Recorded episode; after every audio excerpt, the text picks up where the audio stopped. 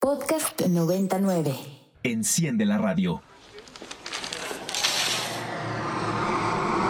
Un avión de papel ha llegado hasta aquí. Ideas, palabras, piezas, performance. ¿Arte? Arte, arte, arte. El discurso aterriza. Ibero 90.9 presenta Inspiria Beta. Un espacio donde la cultura se desdobla todos los jueves en punto del mediodía. Por Ibero 90.9. Cada día es una página en blanco que podemos llenar con cosas divertidas. Y precisamente los jueves es uno de esos días. Feliz jueves primero de junio, amigues, querides. Bienvenidas, bienvenidos y bienvenides al Inspiria Beta de Ibero 90.9. Les cuento que hoy tenemos la cabina llena de este maravilloso equipo. Nos acompaña la productora Isabel Sonderegger. Tenemos al mágico Agus en los controles. Y en la voz me acompaña la queridísima Eka Sicardo. Yo soy Caro veces y estoy muy feliz de estar aquí con ustedes. Ya es jueves, Inspiria Beta. ¡Yay! Pues sí, aquí estamos y ya empieza lo mejor de la semana. Estoy muy de acuerdo. Oigan, les recordamos que pueden seguirnos a través de redes sociales en el Twitter con el arroba ibero99fm, arroba Near Neverland y arroba Ecaterina Reyes. No olviden utilizar los hashtags Inspiria909 y Beta909. Y si eso no es lo suyo y prefieren llamarnos como se hacía antes o mandarnos un WhatsApp, pueden utilizar el teléfono en cabina que es 55 529 25 99. Me sentí como interventora de gobernación en este momento. bueno, no, pero inter, inter... Ah, se me fue la palabra. interventora. Interventora. De gobernación. Ah. Bueno, eres la interventora cultural de aquí. Pero cuéntanos, Eka, ¿cómo estás? Bien, bueno, más o menos me huele... Me huele...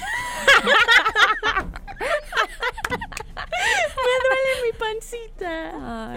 Y ya, pero bueno, vamos a iniciar porque ya está nuestra invitada. Entonces vamos a darle a las noticias, querida Carito. Dámosle a las noticias. Les contamos que el Instituto Nacional de Bellas Artes y Literatura, el INVAL, designó al grabador mexicano Sergio Ricaño Gutiérrez como el nuevo director de la Escuela Nacional de Pintura y Escultura, eh, de Pintura, Escultura y Grabado, EMPEG. Eh, que también se conoce como la Esmeralda, para el periodo 2023 a 2027. Ricaño Gutiérrez dijo que, abro su propósito es construir puentes entre las diversas perspectivas artísticas que alberga la escuela, en beneficio de un proyecto integral que en todo momento incluya un diálogo para construir mejores espacios educativos e incluso revisiones al plan de estudios. Cierro cita. y a partir de hoy, jueves primero de junio, se podrá visitar la muestra La materia se la cual presenta los resultados y reflexiones de los 16 estudiantes que formaron parte del Seminario de Producción Fotográfica 2022 del Centro de la Imagen. Algunas de las preguntas que pues que guían a esta muestra es qué se puede qué se puede hacer ver por medio de la fotografía, ¿Es posible fotografiar fenómenos no visuales? ¿Dónde quedan las memorias personales, comunitarias, familiares en un mundo marcado por la hiperproducción de imágenes y la extracción de recursos naturales? Pues preguntas fundamentales que no solamente es de la fotografía, que creo que todos nos estamos haciendo todo el tiempo, ¿no? ¿Dónde quedan las memorias y los afectos en un mundo que te obliga a ser productivo el 100% del tiempo? Claro. También les contamos que hoy se inaugura la exposición Belleza y Felicidad, Arte y Literatura Salvaje en el Baires de los 90, la cual reúne una selección de títulos de las distintas épocas de belleza y felicidad, que es un sello editorial y el espacio independiente de las artistas Fernanda Laguna y Cecilia Pavón. Y bueno, belleza y felicidad logró convertirse en un refugio para una comunidad cultural precarizada y sin horizonte. Y eh, bueno, entre este sello editorial y, y, lo que se buscó era democratizar la edición al ofrecer títulos a bajo costo, tanto de autores nuevos como de poetas reconocidos. Y justamente, eh, pues también en ese mismo recinto hay una exposición que como ustedes saben empieza junio y es pues uno que temáticamente se le da a las disidencias exogenéricas, aunque deberíamos de estar abogando por los derechos de todo esto del tiempo, ¿no? Pero bueno, temáticamente este es el mes. Y justamente en el Chopo está la exposición Faltas a la Moral 30, eh, del Festival Internacional por la Diversidad Sexual. Esta esta exposición me gustó mucho porque no solamente entiende faltas a la moral desde la visión de las disidencias sexogenéricas, sino también de todos aquellos mm, resbalos, tropiezos en nuestra política nacional, eh, que tiene que ver con eh, cómo es que permitimos que corrupciones tan grandes, acontezcan en un mundo como el de hoy en México, ¿no? Entonces por ahí tenemos retratos de nuestra queridísima Elvester Gordillo, entre otros, pero también discuten, por supuesto, desde películas como Aventurera, hay fotografías de Gloria Trevi, hay algunas piezas de Teresa Margolles que habla acerca de la violencia y de los feminicidios, y también eh, de la violencia que surgió sobre todo después del 2006, cuando el presidente de ese momento em, pues dijo que estábamos en guerra contra el narcotráfico, ¿no? Entonces, creo que es una exposición, si bien es chiquita, tiene piezas bastante poderosas. Y bueno, vámonos con la última, querida Carita. Estoy emocionada por, por esta última y es que el sábado 3 de junio, o sea, ya en dos días, se va a realizar a las 7 pm el concierto Música Mexicana Contemporánea para dos guitarras en el Auditorio Blas Galindo del Centro Nacional de las Artes. Este proyecto tiene como propósito presentar obras de compositores actuales para que se conozcan y pues tengan difusión. Y bueno, en ese sentido, Jaime Márquez y Oman Kaminsky son los representantes de diferentes generaciones musicales y van a estar ofreciendo este concierto de cuatro piezas eh, que se titulan Dínamo de Enrico Chapela o Dynamo, no sé cómo, cómo se pronuncia muy bien, eh, Mar de Pericos, que es un homenaje a Roger von Guten, Em, de Ernesto García de León, de Ida y Vuelta, de Gabriel Ortiz, y también se va a estrenar Suite para dos guitarras en tres movimientos de Samuel Seaman. Entonces, bueno, ya saben que si son fans de la música mexicana contemporánea y si les interesa eh, escuchar esto a dos guitarras, pueden asistir este sábado 3 de junio al auditorio Blas Galindo del Centro Nacional de las Artes. Ay, qué chulada. En el cenar siempre hay cosas maravillosas.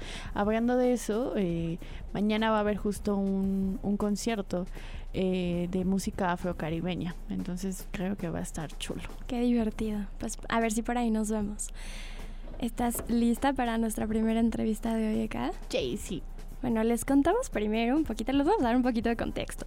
Del 12 al 16 de junio, el Instituto de Cervantes va a celebrar el Encuentro Internacional de las Letras en Español con el Festival Benengeli 2023.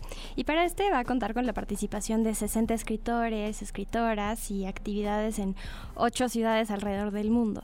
La temática de este año es la épica y para platicar de este tema tenemos a Socorro Venegas, quien es autora y va a participar en este evento con su cuento La perra.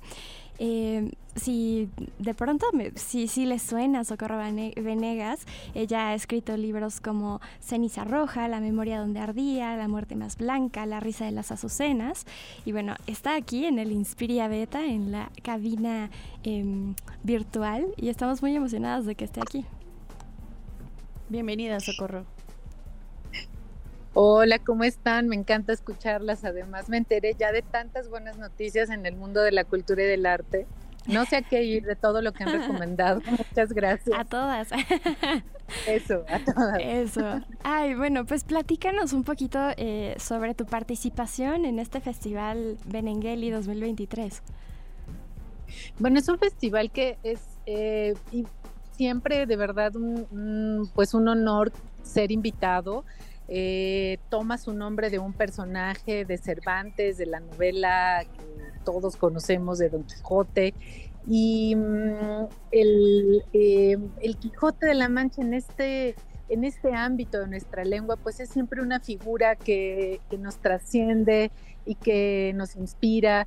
Em, por eso em, decidieron ahora para, para alimentar los contenidos del festival que se organiza de manera, em, por una parte virtual, una parte presencial y se organiza en varias ciudades del mundo y decidieron reunir textos de varios escritores y a mí me pidieron que enviara un cuento y es un cuento inédito. Yo, mi, más reciente libro de cuentos, que se llama La memoria donde ardía, publicado por la editorial Páginas de Espuma, em, se pues salió en 2019, entonces ya ah, eh, tenía yo algunos textos reunidos y ahora decidí colaborar con este eh, texto que mm, será traducido además al inglés y al francés y que ahora ya se puede leer en español en la revista eh, Senda con Z, porque si lo googlean, pues ahí lo podrán encontrar. Y es un libro que se, eh, perdón, es un cuento que se llama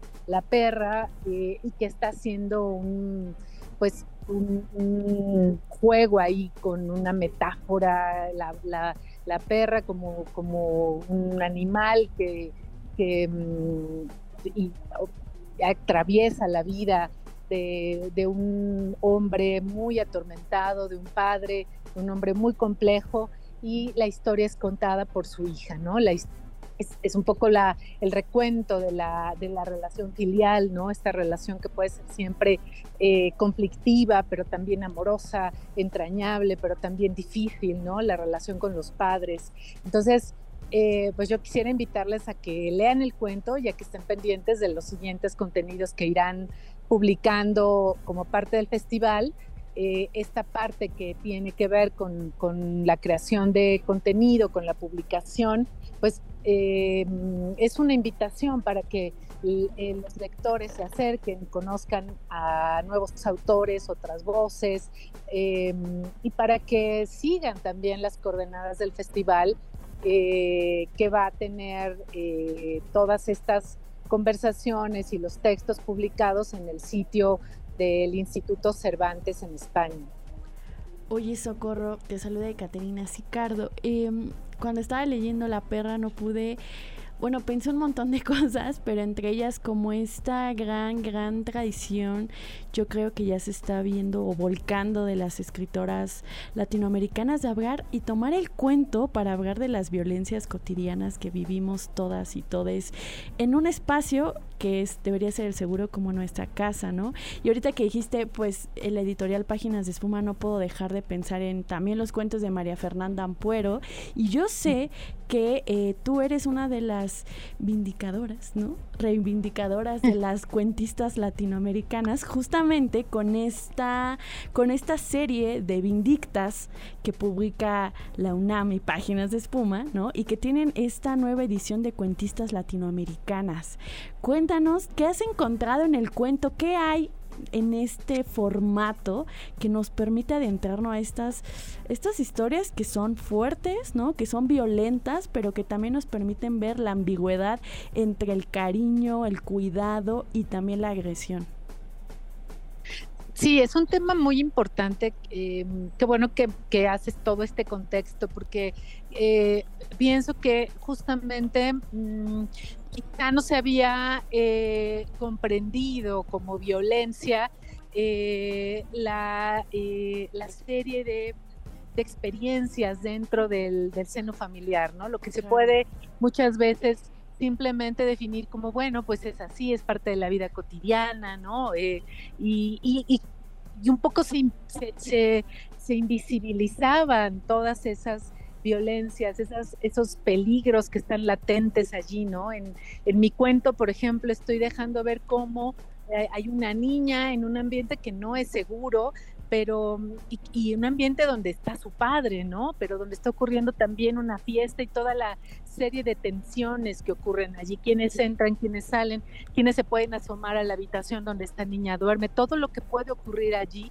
que en, en, en nuestras sociedades eh, parecería muy asumido, ¿no? Que, que, la familia no es un ámbito eh, de peligro, pero en la narrativa más eh, reciente y, no reciente, porque ahora que te has referido a escritoras y a este proyecto de Vindictas que tenemos en la UNAM, concretamente pienso por hablar del género, por pensar en las cuentistas, en esa selección que hicimos entre páginas de espuma y la UNAM, un libro que se llama Vindictas, Cuentistas Latinoamericanas. Ahí ya hay varias autoras que desde el siglo pasado estaban mostrando como el, el, eh, ecosistema familiar como un ámbito de, de, peligro, como un ámbito donde se generan, donde están las principales violencias, donde los, los grandes violentadores pueden ser las personas más cercanas, ¿no? A, mujeres, a niños, a otros, ¿no? A otros. Entonces, em, creo que sí eh,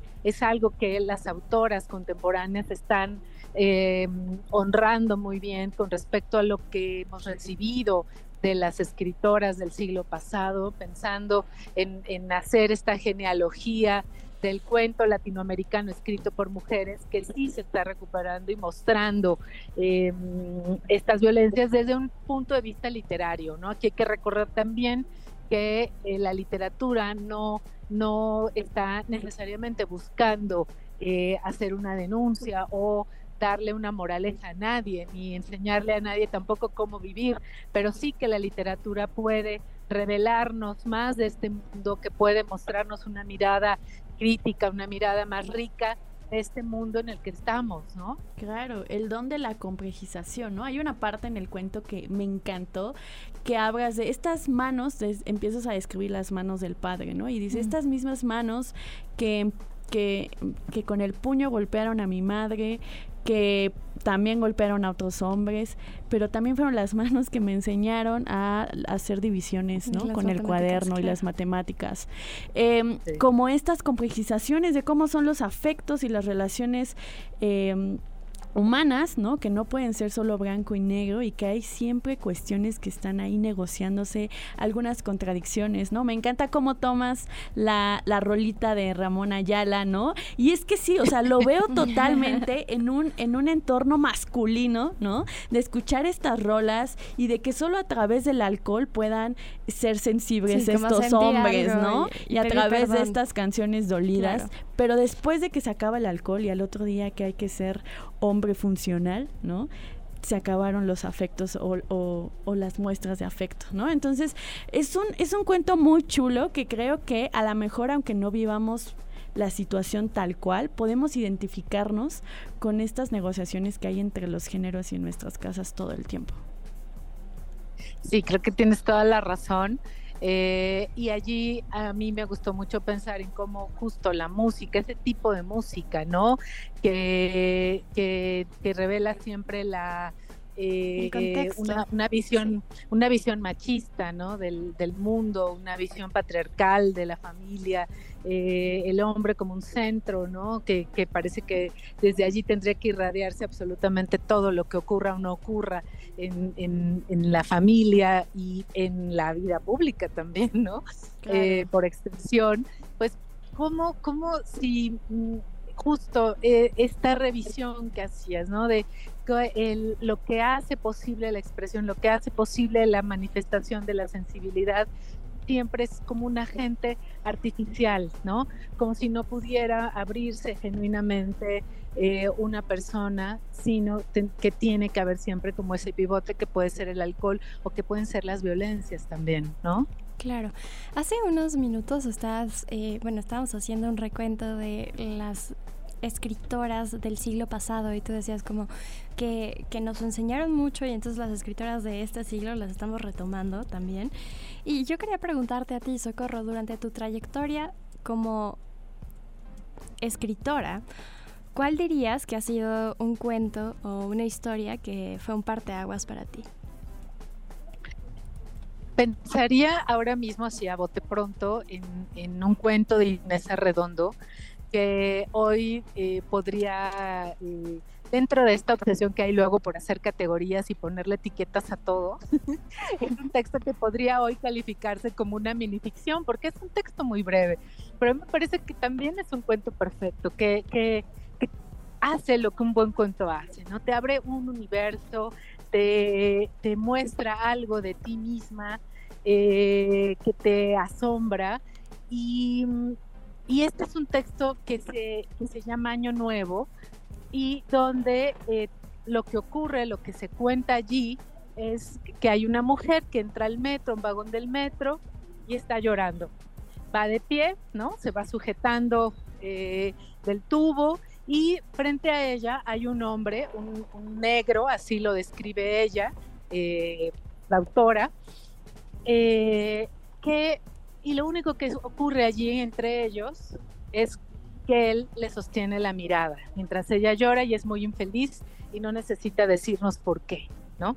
Allí tú puedes colocarte en cualquier momento, ¿no? De, profunda fragilidad y puedes también colocarte en, la situación de que un desconocido eh, te dé el consuelo que nunca esperaste recibir, ¿no?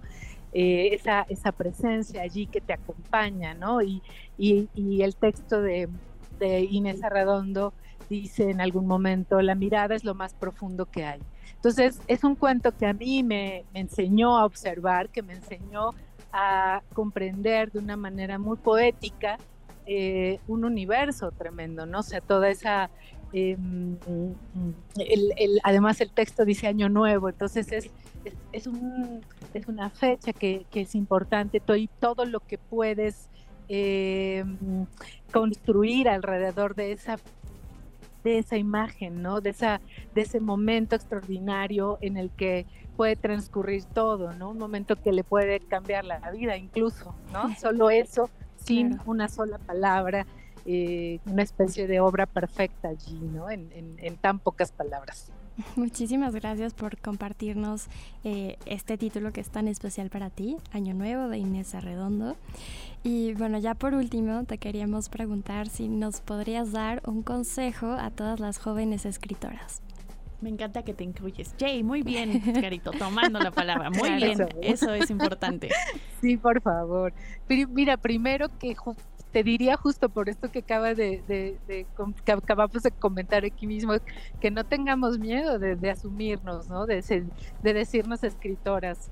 Eh, es un paso muy importante. Cuando tú llenes un formato y te pregunten ocupación, escribe eso, escribe escritora, porque eh, es, un primer paso para, para mm, asimilarte a una realidad, ¿no? Y, a y, también, por supuesto, a, un anhelo de, situarte en un destino, en algo que quieres hacer, en algo que te dice quién eres. Entonces, eh, eso y lo, y lo mismo que le podría aconsejar a a las jóvenes y a los jóvenes escritores que con los que suelo encontrarme a veces en talleres y decirles que lean muchísimo más de lo que de lo que escriben, ¿no? Esto es fundamental. Es, la, em, la, lectura de los otros, de las otras, es nuestra propia construcción, ¿no? De, de esa voz que estamos buscando. Muchísimas gracias. Pues ella es Socorro y estuvo con nosotras Socorro Venegas en el Inspiria Beta para platicarnos sobre el evento de Nengeli. Ya saben que si les interesa pues pueden ir a leer su cuento en la revista Senda con Z y seguramente también la pueden seguir en redes sociales. ¿Cómo estás en redes, Socorro? En Facebook y en Instagram como Socorro Venegas. Ok. Muchísimas gracias. Gracias a ustedes. Un abrazo. Abrazos sonoros. Qué chulada. Oye, estaba pensando lo importante que es asumirnos como escritoras, productoras o lo que sea que deseemos ser. Porque el otro día pensaba A ver, que, que las morras solemos ser más desconfiadas en nosotras mismas y que siempre estamos pensando que estamos en ausencia o en falta de para nombrarnos como algo, ¿no? Es como de no he leído lo suficiente, no he escrito lo suficiente, no me han publicado lo suficiente, no, no tengo, tantos años, no tengo derecho a llamarme escritora, ¿no? Y he encontrado por otro lado una actitud en los hombres que suelen ser como, pues no sé, pero yo me aviento, ¿no? Y a, y a, veces de verdad sin las herramientas necesarias, lo cual también se vale, pues se aprende en el hacer. Y, y creo que nos hace falta justo que nos construyamos una confianza en nosotras mismas, de primero nombrarnos y después creernos que somos capaces de, para conseguir las herramientas para hacerlo, ¿no? Que creo que es un paso importante y es tal vez uno de los más difíciles porque es romper con años y años de que nos digan tal vez para algunas que no somos suficientes, ¿no? Claro, uno de los ejercicios, ahora que, lo mencionabas, uno de los ejercicios que mis profesoras nos, nos han dado eh, últimamente en esto de la escritura y la composición es que te mires al espejo y digas lo que eres, ¿no? O sea, como soy historiadora, soy compositora, soy escritora, soy lo que sea que ustedes sean, pero díganselo al espejo hasta que se lo crean, porque ese es el primer paso. Si ustedes no se lo creen, nadie más se los va a creer. Claro. Eso y la, el sistema. Bueno, sí, pero, después vamos a pelear con el sistema. Otro día nos peleamos con el sistema. No, todos los días nos peleamos con el sistema, Carito. todos los días. Todos los días. Pero, eh, bueno, por ahora vamos a pasar con una rolita. em, que se titula Easy Love, The Viv and the Sect. Esperamos que les guste.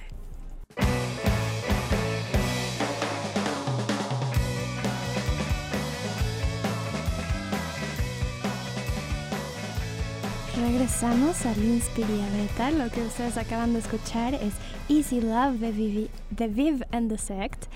Este es un álbum que salió este año y pues estamos muy emocionados de tener nuevo material siempre aquí en el Inspiria Beta. Eh, no sé a ustedes qué les recordó, a mí me sonó un poquito como a las bandas noventeras, como de alternativo indie. Eh, Hoy pero- andamos muy noventeros, excelente. Claro, claro, hasta los looks. Ajá. Oigan, eh, bueno, les mandamos un saludo primero a todas las personas que nos están escuchando y que ya se están reportando aquí por el Twitter. Primero un saludo a María Arevalo, al querido Carlos Oropa, que siempre nos escucha. Eh, ¿Quién más está por ahí? A ver, Eka, cuéntanos. No sé, Carito. Tú estás viendo Deja, deja, reviso bien las redes. Bueno, pues eh, también está Manuel G. Hola Manuel, nunca, nunca te habíamos mandado un saludo. Qué Ah, gusto que nos cierto. estés escuchando. Em, ¿Quién más? Once Lunas. Once gran- Lunas. gran Oye, está nombre. bonito Qué bonito el nombre. Ajá, exacto, el usuario. El está tag. chulo.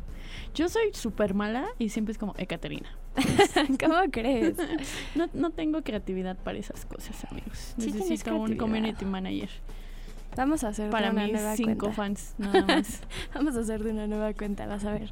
Eh, oigan, bueno, pues vamos a ir al corte porque este programa se va volando, pero no se vayan que regresamos con el extracto de la semana y muchas buenas noticias.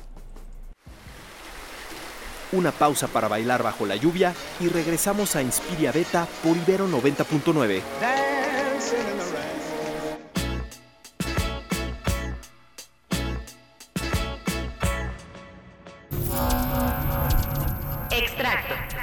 Los discos que escribe la historia del año en Ibero 90.9. Regresamos al Inspiria Beta, les habla Caro Villaveses y Eka Sicardo. Y la canción que acaban de escuchar eh, se titula Bliss Station. Sí, es no, mentiras, se titula Sweet Chocolate, que es de eh, la banda eh, Bliss Station en colaboración con Flamingosis y Airobo. Y bueno, les contamos un poquito que este disco tardó siete años en salir a la luz. Y bueno, todos los arreglos, las cuerdas, los metales, los bajos, todo este groove que tiene se hizo entre el productor Flamingosis y el músico y vocalista Airobo, que pues juntos activan los sentidos de una variedad de ritmos que van desde el funk hasta el jazz, hacia la electrónica, al disco, al RB.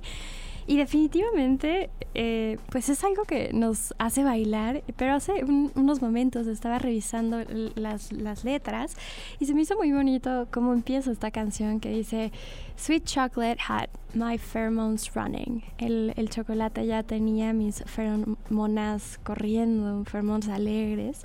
Y luego pues le abra a una persona especial.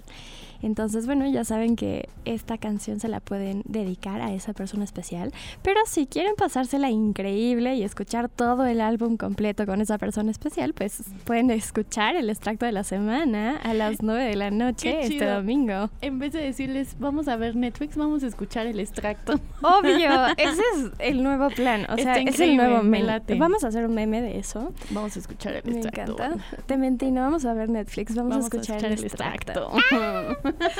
¿Quién sabe quién va a estar este domingo? ¿Tú sabes? no, perdón. Pero va a estar súper, súper padre. Espero que lo disfruten. Yo sí lo voy a escuchar. Todavía no sé a quién voy a invitar, pero lo voy a escuchar. Suena Mm, muy pues a ver quién va a ser el afortunado de que va a invitar a escuchar el extracto, Carito.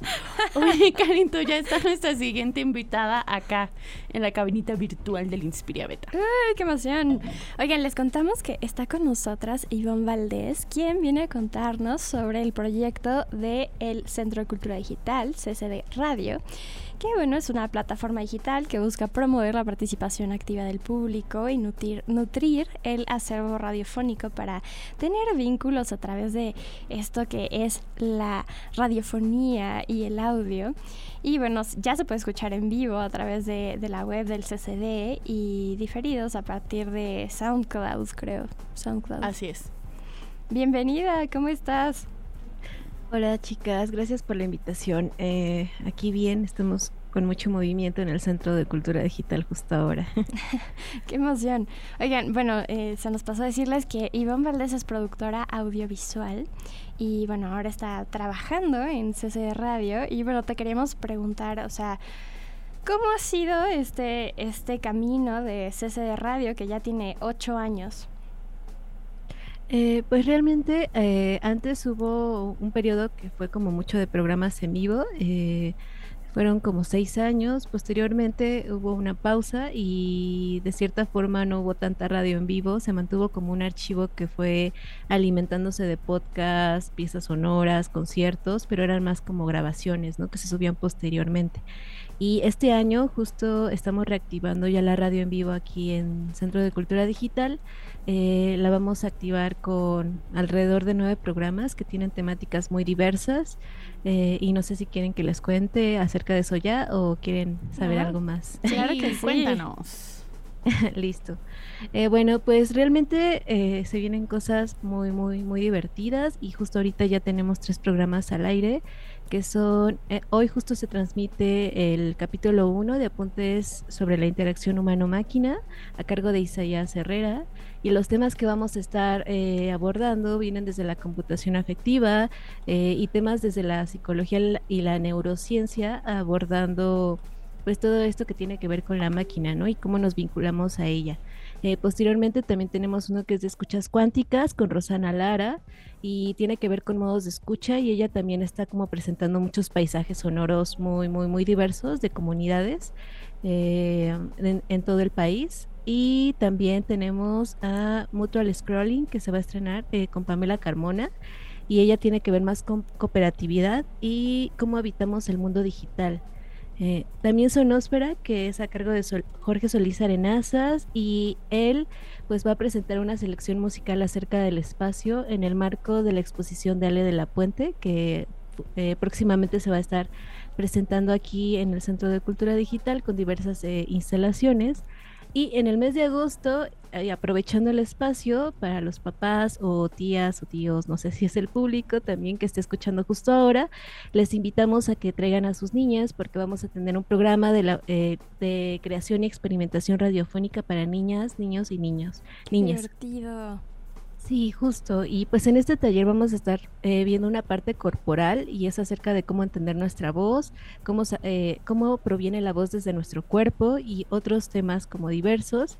Y posteriormente pasaremos a la producción de un programa que va a ser, eh, va a estar a cargo de Brenda Camacho y ella va a estar guiando un programa también aquí en vivo em, y pues se vienen otros, ¿no? Que voy a spoilear un poco, pero... Sí, cuéntanos, cuéntanos todo el chisme. Ay, justo eh, publicamos una convocatoria que se llamó Frecuencias Infinitas, abierta en general a, la comunidad de, de, México y productores, productoras, y quedaron seleccionados tres proyectos. Y uno que a mí me gustó muchísimo es uno que se llama Pedagogías Caninas, que va a estar a, cargo de César García y tiene que ver con eh, una forma de, no sé, estar abordando los lenguajes caninos y cómo se vincula también, no sé, nuestro amigo en la casa, como, no sé, las pancitas de los perritos y las bacterias y todo este compuesto natural que está como en convivencia con lo humano. ¿no? Y luego viene también otro de una colectiva trans, de, se, se va a llamar Transmisiones. Y, y el tercero es Memoria Archivo Sonoro y tiene que ver también con la memoria. Entonces, bueno, esos serían los tres que vienen también en un futuro próximo. Qué chido que hay una relación muy directa entre 99 y el CCD, solamente porque seguimos creyendo en la sonoridad y que eso basta por hacer presencia, a, a pesar de estar a miles de distancias, quién sabe cuáles, ¿no? Entonces creo que eso está muy chido y que sigamos apostando por las voces y por los paisajes sonoros y por la música y por todas las sensaciones que pasan a través nosotros de las ondas gercianas y ustedes también a través del sonido, ¿no? Y, eso siempre nos va a vincular. Eh, pues querida, muchísimas gracias y también me encantaría que nos contaras en esos términos de la sonoridad, por qué es que para el Centro de Cultura Digital, ¿no? Que podríamos pensar que eh, creo que la parte fácil de pensar al Centro de Cultura Digital es, oh, inteligencia artificial o lo que sea que sea lo más nuevo o el tema de hoy, ¿no? Y ustedes siguen hablando de tecnología e incluso hablar de tecnologías desde la agricultura como tecnología, ¿no? Entonces, cuéntanos por qué apuestan por la sonoridad. Pues eh, la sonoridad entendida como, o sea, desde el programa o... Sí, por, seguir haciendo radio en un mundo en el que se supone que ya no ah, existe la radio. la sonoridad. Me confundí un poco con la sororidad, pero no. Eh, la sonoridad, eh, pues Pienso que ahora justo, o sea, parece que la radio se está muriendo, pero yo no creo eso, o sea, creo que realmente la voz, o sea, como el escuchar, la acción de escuchar ahora eh, es muy importante y creo que siempre lo ha sido porque es una tecnología de transmisión de saberes, ¿no? O sea, como a partir del habla y a partir de compartir y de conversar es que enriquecemos nuestros backgrounds, enriquecemos nuestras memorias, historias y, pienso que justo ahorita tener un formato eh, de audio permite que, no sé, en tus trayectos o que un día en el que estás cansado de tanta contaminación visual quieras solo tenderte, tirarte y decir voy a escuchar un podcast y a lo mejor voy a viajarme con un paisaje sonoro o quiero escuchar algo acerca del espacio y habitar, habitar todo este espectro sonoro que tenemos y que realmente es amplio, ¿no? Es como algo infinito que tenemos en la radio que podemos habitar habitar con, pues, con diferentes eh, formas sonoras, eh, desde la música, el sonido, algo más experimental, la voz, la voz experimental. Eh, no solamente se tiene que reducir, ¿no? Como al mundo físico, sino que también te puedes dar un momento y un espacio para solo escuchar. Qué bonito, pues muchísimas gracias por venir al Inspira Beta y compartirnos un poco de lo que va a estar haciendo CCD Radio y pues felicidades también porque suena a una programación bastante interesante para este año. Sí, gracias a ustedes chicas por, por el espacio también y por interesarse en el proyecto. Sé que ustedes también ya tienen todo background de radio como corriendo hace años. Súper, pues nada más cuéntanos cómo te podemos seguir en redes sociales, cómo encontramos a CC Radio en las redes. Bueno, pues ahorita eh, realmente es en la página del Centro de Cultura Digital, eh, en web, o sea, la general, y hay un reproductor inferior eh, donde le den play y ahí se van a estar escuchando los programas en vivo. De todas formas, ahí mismo viene un, botón que dice horarios de programación, donde pueden estar, estar consultando los programas eh, que vamos a estar corriendo eh, cada hora, ¿no? y cuándo serían los horarios y mis redes personales o las redes. es, que el CCD, ay, sí. Las del CCD están bien, muchísimas gracias. Ok, sí. bueno, un abrazo sonoro, Ivonne. Un abrazo a ustedes. ¿Qué les parece si después de esta gran entrevista pasamos con una pausa musical? Eka. Sí. bueno, adelante, que ibas justo a presentar la canción y yo así de preséntala. bueno, esto es Forever de Pharrell Williams con Kate Tremin. Esperamos que les guste. Son las 12.50 y ustedes están escuchando el Inspiria Beta. La canción que acabamos de escuchar se titula Forever de Kate Tramin y de Pharrell Williams.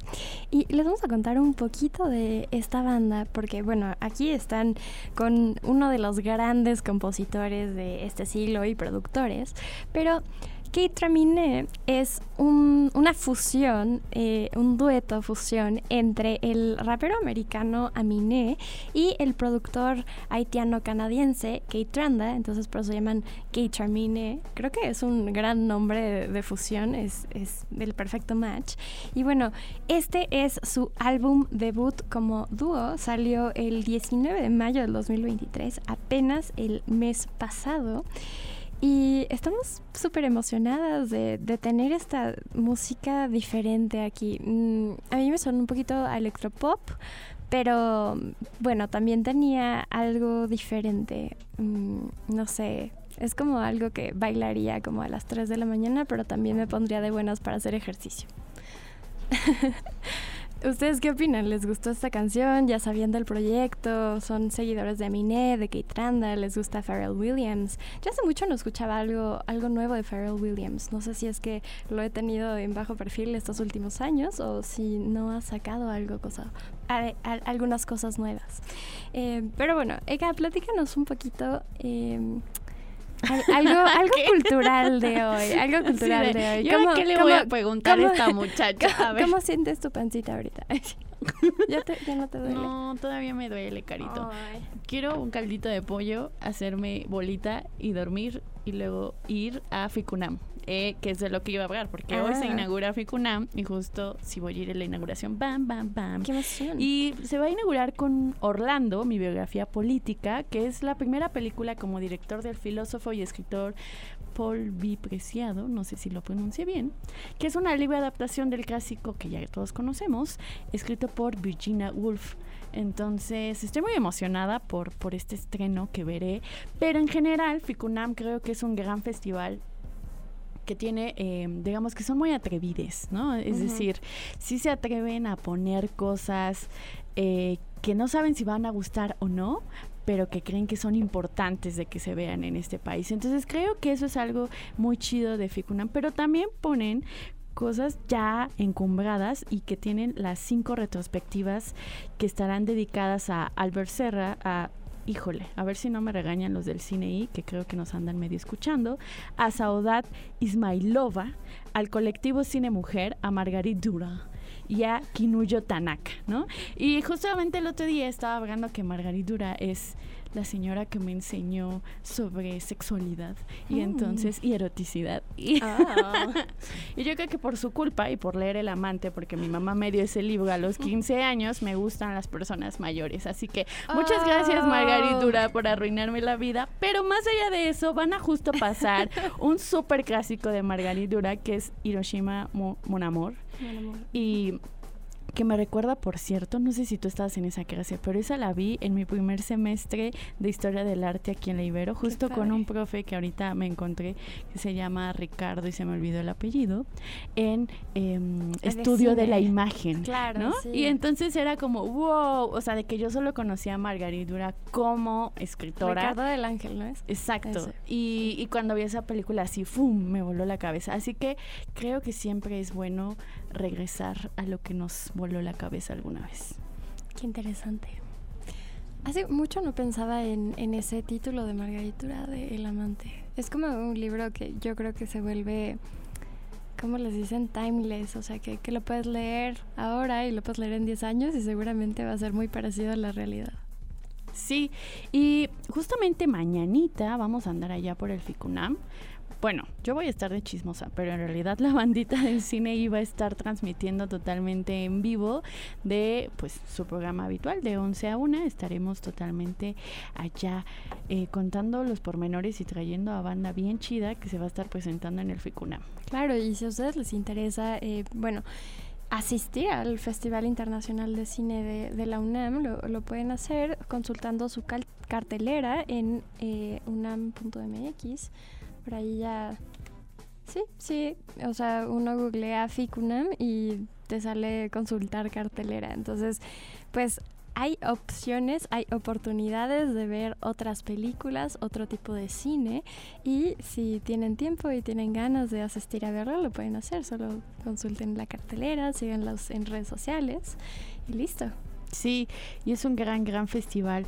Y bueno, hablando de otras cositas que, que vienen también, eh, por ahí nuestra queridísima colaboradora Michelle Yaga, que te acuerdas que andaba también por acá un ratito de productora en el Inspira Beta y ahora es productora del Inspira en Escena, se lanzó a la nueva exposición del Museo de Arte Moderno, dedicada a un ya clásico, ¿no? En su momento súper rebelde, pero ahora ya clásico, Arnaldo Cohen que está bien, bien, bien bonito porque justamente es como una relación entre el surrealismo y el realismo mágico, ¿no? Que es como lo que representa mucho de su pintura y estas cosas más oníricas que siempre vemos como figuras geométricas insertas en paisajes como playas, ¿no?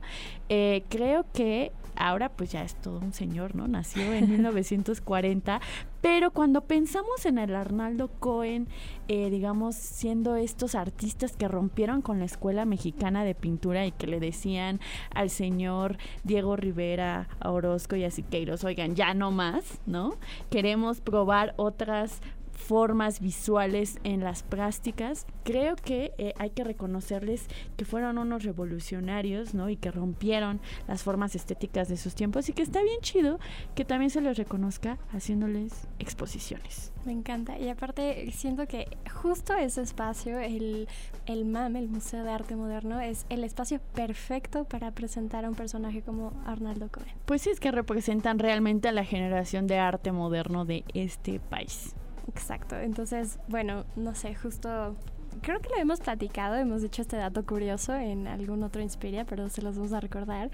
Eh, este museo es uno de los museos peculiares porque carece de muros muy grandes justo por esta eh, idea de que no querían ir con el arte mexicano, por decir así, que se había estado haciendo hasta esa época, que era el muralismo. Entonces dijeron, no vamos a tener muros grandotes para que haya murales, va a ser un edificio funcionalista y va a estar lleno de vidrios y lleno de espacios diferentes para exponer eh, arte de otro tipo. Claro, y que tiene que ver con toda la construcción del Estado-Nación, de que de cómo iban a dividir y pensar el arte, ¿no? Y entonces tiene que ver como construimos el museo de, en ese momento, de historia y arqueología, ahora el museo de antropología, construimos el museo de arte moderno y vamos a darle toda una, mm, pues un discurso, una genealogía a lo que es el arte mexicano, ¿no? Entonces también tiene que ver con, con todo un proyecto del Estado-Nación y sí, ahora sí Arnaldo Cohen era un rebelde, ahora justamente pues ya es una figura encumbrada que sí, que puede estar en el Museo de Arte Moderno. Qué emocionante. Yo la verdad que vengo a este programa y siempre tengo como mil planes en la cabeza de que ah, ahora quiero ir a esta exposición, ahora quiero ir a esta, ahora quiero ir a esta, ahora quiero ir al Festival del Ficunam. Y no sé si el tiempo me va a alcanzar, pero el tiempo de este programa ya nos alcanzó. Así es, pues justo muchísimas gracias Carito por permitirme acompañarte en el Inspiria Beta. Gracias a ustedes, gracias a todo el equipo y también a nuestras, nuestras radioescuchas que están por ahí. Les mandamos un abrazo sonoro a donde sea que nos estén escuchando y no olviden que nos escuchamos el próximo jueves en punto de las 12. La diversidad de las artes, buena música y entrevistas con personas que disfrutan lo que hacen. Inspiria Beta. Ibero 90.9. 90, 90. 90.9. Ibero 90.9. Para más contenidos como este, descarga nuestra aplicación disponible para Android y iOS o visita ibero909.fm.